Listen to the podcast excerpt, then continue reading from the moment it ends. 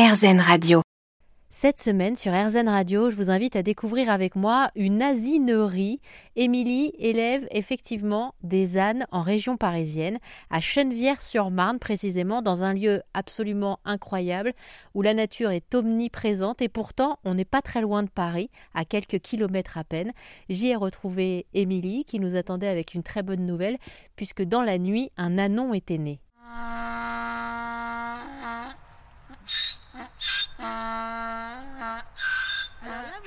Ganache, vous avez Ganache qui vient de nous dire bonjour.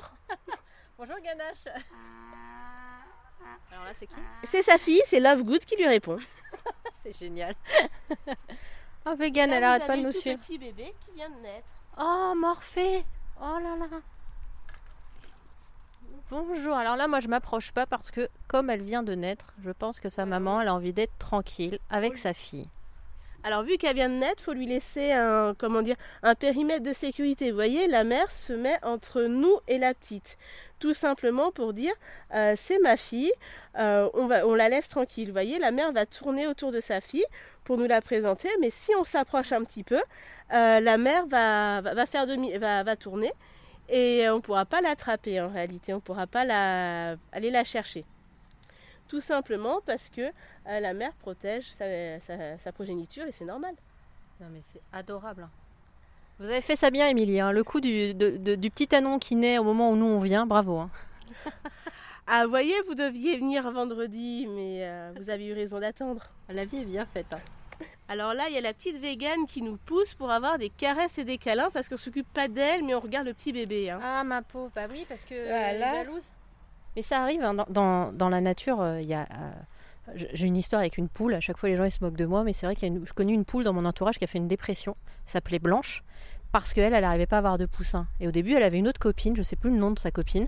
Et la copine, elle a commencé à avoir des poussins. La blanche, elle a commencé à déprimer. Elle a commencé à, couver des œufs euh, qui donnaient rien puisqu'ils n'étaient pas fécondés. Et elle s'est, allée, elle s'est laissée aller dans une dépression à cause de ça. Et donc, il a fallu les séparer pour que Blanche retrouve le, le moral. Ça, c'est possible. Nous, on avait une nanesse qui était assez vieille.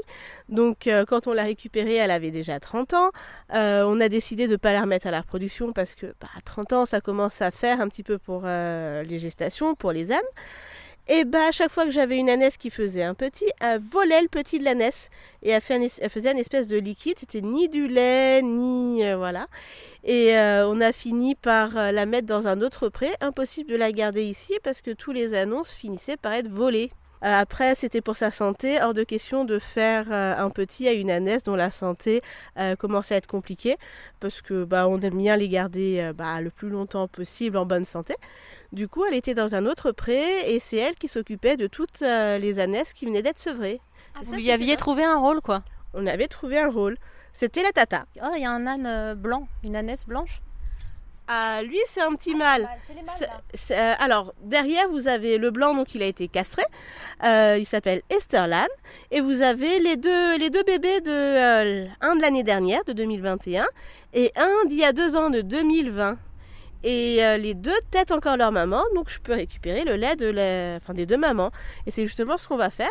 On va s'approcher de Ganache et on va pouvoir traire Ganache.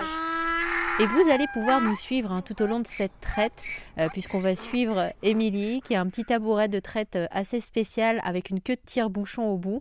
Émilie a choisi effectivement pour la traite de ne pas attacher ses ânesses et de les suivre au fil de leur façon de brouter. Et donc elle se déplace dans le champ euh, au gré des mouvements de ses ânesses pour en respecter leur rythme.